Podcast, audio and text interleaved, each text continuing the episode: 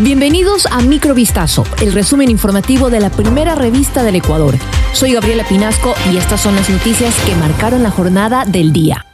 El presidente electo Daniel Novoa propondrá reformar el rol de las Fuerzas Armadas para combatir el crimen organizado y la delincuencia como parte de la consulta popular que quiere convocar en sus primeros 100 días de mandato. Así lo anticipó en un comunicado de su equipo de comunicación difundido después de reunirse en Italia con la secretaria general del Instituto Ítalo Latinoamericano, Antonella Cavallari, con quien conversó sobre temas de seguridad ante la ola de violencia sin precedentes que vive el país por parte de las mafias del narcotráfico y el crimen organizado. En la cita, el presidente electo pidió asesoría en temas referentes al combate al crimen organizado, lavado de activos y manejo de cárceles, una de las causas de la crisis de inseguridad al estar las prisiones controladas internamente por bandas criminales. Hasta el momento, las Fuerzas Armadas solo pueden entrar a apoyar a la policía en asuntos de seguridad interna bajo una declaración de estado de excepción.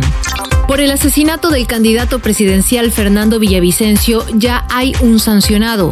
Se trata de uno de los policías encargados de su custodia el día del crimen ocurrido el pasado 9 de agosto a la salida de un mitin en Quito. Con una multa económica fue castigado el capitán Cristian Ceballos, quien era parte de la seguridad del periodista. La decisión se adoptó durante una audiencia desarrollada este 20 de octubre en la Inspectoría General de la Policía Nacional. Edwin Romero, abogado de Ceballos, criticó la sanción impuesta y cuestionó que no se hayan iniciado sumarios administrativos contra los funcionarios que no autorizaron reforzar la custodia del ex candidato.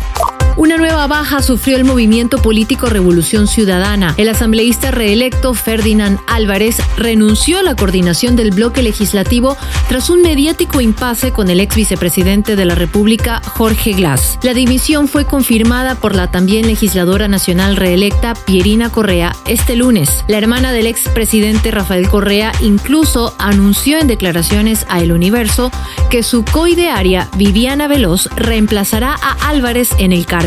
El pasado 8 de septiembre Álvarez había sido elegido por la bancada para ser su coordinador en el legislativo. No obstante, en redes sociales se filtraron supuestos documentos y audios que involucran en una polémica a Álvarez, Jorge Glass y a Soledad Padilla, exfuncionaria que trabajaba junto a Glass durante su vicepresidencia y cuyo último cargo en el sector público fue dentro de la prefectura de Pichincha hasta agosto de 2023. Peter Calo, ex asambleísta de Pachacutic, fue sentenciado a 19 años de prisión como autor directo de violación.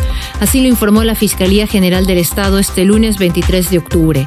Un tribunal de la Corte Nacional de Justicia acogió las pruebas presentadas por el Ministerio Público y emitió la condena por unanimidad. Además, Calo deberá reparar a la víctima con 10 mil dólares y pagar una multa de 600 salarios básicos, es decir, 270 mil dólares. Los magistrados también ordenaron la suspensión de los derechos de participación política para el sentenciado y dispusieron el tratamiento psicológico para la víctima. Asimismo, ratificaron las medidas de protección. Bobby, el perro más longevo del mundo, murió en su casa en Portugal a los 31 años y 165 días de edad.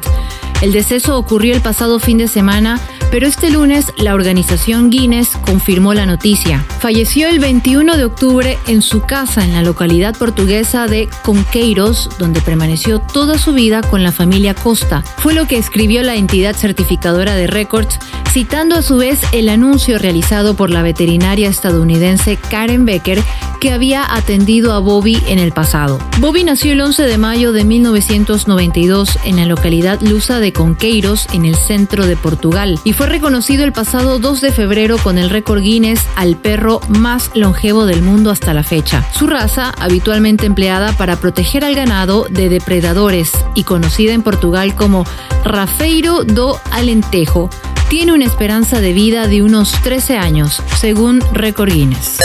Esto fue Microvistazo, el resumen informativo de la primera revista del Ecuador. Volvemos mañana con más. Sigan pendientes a vistazo.com y a nuestras redes sociales.